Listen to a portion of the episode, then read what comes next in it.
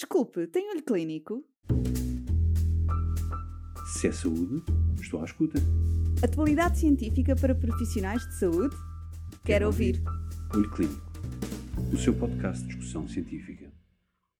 Olá, seja bem-vindo ao primeiro de dois episódios dedicados à anestesiologia em cirurgia robótica. Connosco temos o Dr. Miguel Guzmão e o Dr. Ricardo Mota Pereira, ambos anestesiologistas no Hospital da Luz, que irão partilhar as suas experiências em doentes submetidos a este tipo de cirurgia. Quais as principais vantagens da cirurgia robótica e quais os casos em que esta cirurgia está contraindicada? Ficou curioso? Acompanhe-nos neste episódio. Olá, Miguel, estás bem? Olá, Ricardo, sim. Nos próximos dois episódios, vamos estar a falar sobre anestesia para cirurgia robótica. E eu propunha que dividíssemos a nossa conversa em tópicos para não nos perdermos. O que, que achas? Vamos a isso. Então, eu diria que neste primeiro episódio falaríamos sobre as nossas primeiras impressões antes de começarmos a anestesiar estes doentes. Depois falaríamos sobre as particularidades da cirurgia robótica. E deixaria para último o nosso input sobre os desafios que estes doentes representam para a anestesia. No segundo episódio, vamos identificar as intercorrências e complicações que estão descritas na literatura e terminamos com os nossos próprios dados. Eu sei que é sempre difícil, mas é para isso que cá estamos, certo? Ok, é um programa ambicioso, mas vamos lá. Então, quando há sete anos atrás soubeste que ias fazer parte do único hospital do país que tinha cirurgia robótica, o que é que achaste? Bem, comigo passou-se aquilo que deve acontecer com toda a gente que tem consciência de fazer alguma coisa nova. A verdade é que até entrarmos no Hospital da Luz, nenhum de nós tinha alguma vez visto o Da Vinci, certo? Exato, e não estamos a falar daquele grupo que ganhou o Festival da Canção. não, certamente que não. Mas dizia que até o simples facto de nunca ter visto o robô e como ele funciona criou ao mesmo tempo uma sensação de desafio e de curiosidade, mas também talvez um receio. Bem, receio se calhar não é a palavra mais correta, mas diria que uma vez conhecendo o robô, a sua disposição na sala, as implicações anestésicas, as vantagens que traz para o doente, rapidamente percebi que é o futuro da cirurgia. Como sabes, Ricardo, a cirurgia robótica é o resultado da evolução da cirurgia minimamente invasiva, que se iniciou pela cirurgia laparoscópica convencional e com a qual partilha as mesmas bases. Em 97 surge o primeiro protótipo da cirurgia robótica, o Da Vinci Surgical System, que ainda hoje, em versões que sofreram alguns aperfeiçoamentos, é o gold standard da cirurgia robótica. Quais é que para ti são as principais vantagens da cirurgia robótica? Olha, acima de tudo, e aquilo que é revolucionário, é simultaneamente uma melhoria impressionante na precisão cirúrgica, permite ao cirurgião uma maior amplitude de movimentos, uma visão a três dimensões e uma eliminação do tremor, que são determinantes para a melhoria dos outcomes dos doentes, e isso faz toda a diferença. Isso é um excelente ponto, mas para além disto, deixa-me só acrescentar que os estudos mostraram que há uma menor conversão para a via aberta, diminuição das perdas hemáticas e menor dor no pós-operatório. E isso faz com que a recuperação e consequente alta hospitalar seja muito mais precoce, com evidentes vantagens para os doentes e para os custos associados. Exatamente. Mas agora eu gostava de colocar uma questão que é a seguinte. Estas vantagens todas que já dissemos e que são consensuais e absolutamente inegáveis, mas na prática Sabemos que a utilização do DaVinci pressupõe uma equipa que seja especializada e perfeitamente dedicada. Mas, acima de tudo, um aumento do tempo em que o doente está anestesiado quando comparado com as alternativas. Então, a minha pergunta é esta: as vantagens são suficientes para ultrapassar isto ou achas que há um caminho para percorrer para melhorar os tempos? Isso é uma excelente pergunta, Ricardo. Temos de ser claros. Uma prostatectomia robótica, mesmo no nosso hospital, que foi o primeiro a implementar em Portugal, e julgo que tem os mecanismos mais otimizados, dura cerca de 4 horas. O mesmo procedimento por via laparoscópica ou via clássica é sensivelmente metade do tempo. É claro que a preparação e a acoplagem do robô ao doente, o posicionamento do doente e o reverso disto quando a cirurgia termina, demora tempo tempo em que o doente está anestesiado. E todos sabemos que o estado de arte é tentar minimizar esse tempo. Mas respondendo diretamente à tua pergunta, penso que as vantagens são tantas que o caminho é um caminho sem retorno. Sim, concordo. E acredito mesmo que no futuro estaremos a falar disto da mesma forma que hoje em dia qualquer interno julga ser impossível fazer uma colcistectomia que não seja por via laparoscópica. Nem mais. Por isso, o único caminho a fazer será treinarmos e melhorarmos até chegarmos àquele momento em que os tempos sejam semelhantes. E há vários centros espalhados pelo mundo que já conseguiram alguns progressos a esse respeito. A existência de um segundo robô ajuda a ganhar tempo. Ainda todas as estratégias que podem levar a utilizar a sala de indução para preparar o doente antes da cirurgia, tudo isto junto pode fazer a diferença. Até porque podemos ser, não podemos ser alheios às questões de produtividade que hoje em dia fazem parte da nossa atividade. Muito bem. Mas isso seria um, mundo, um outro mundo que daria só por si para fazermos um único programa. Agora sugeria que passássemos para as implicações específicas deste tipo de cirurgias no que diz respeito à estratégia anestésica.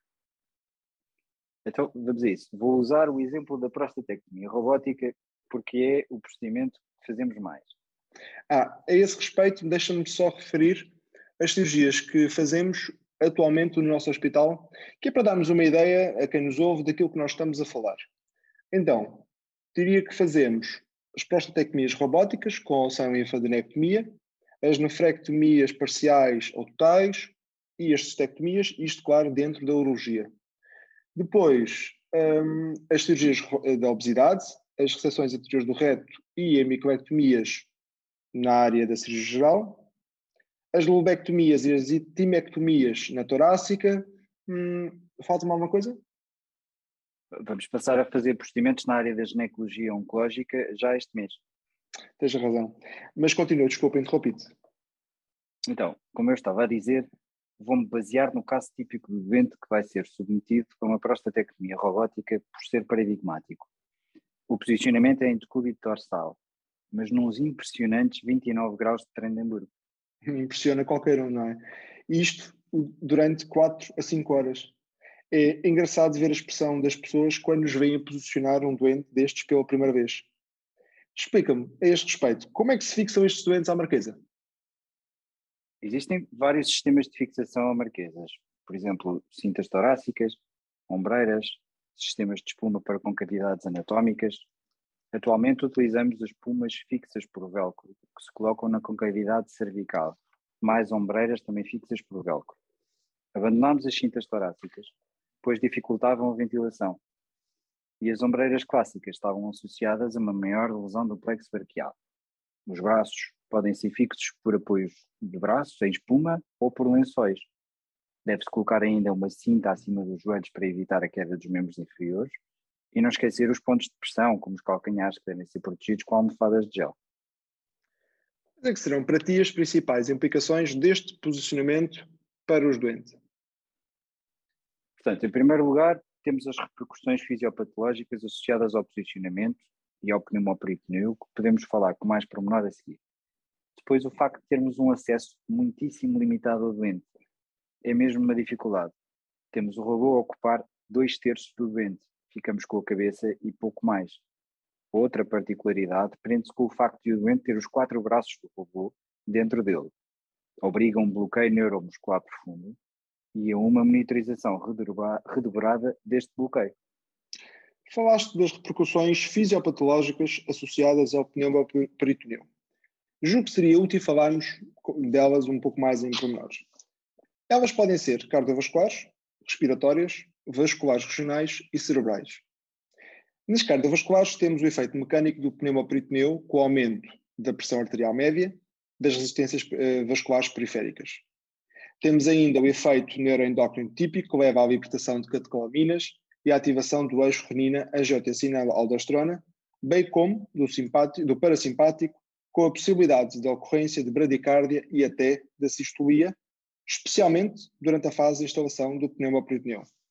Depois temos as, temos as respiratórias, consequentes da cefalização do diafragma e das estruturas mediastínicas, a diminuição da compliance pulmonar, aumento da pressão de pico forma, e, e, em última análise, a formação de atactasias. Outras que me interessam particularmente são as cerebrais. Estes doentes sofrem um aumento da pressão e da perfusão cerebrais. Uma das grandes preocupações é mesmo a, formação do edema cerebral, que é de evitar a todo custo e que por acaso já havia acontecer, mas isso vamos deixar para o próximo episódio em que vamos falar especificamente sobre as complicações associadas a este tipo de cirurgias. Queria só acrescentar aquilo que disseste, Ricardo, as alterações vasculares regionais, especialmente as renais, que afetam a sua perfusão por compressão do parênquima renal, e também as alterações da pressão intraocular. Há um aumento da pressão intraocular durante a cirurgia, que pode mesmo levar a casos de perda visual transitória no pós-operatório. É raro, mas pode acontecer. Esse é um excelente ponto porque introduz o tema das contraindicações para este tipo de cirurgias.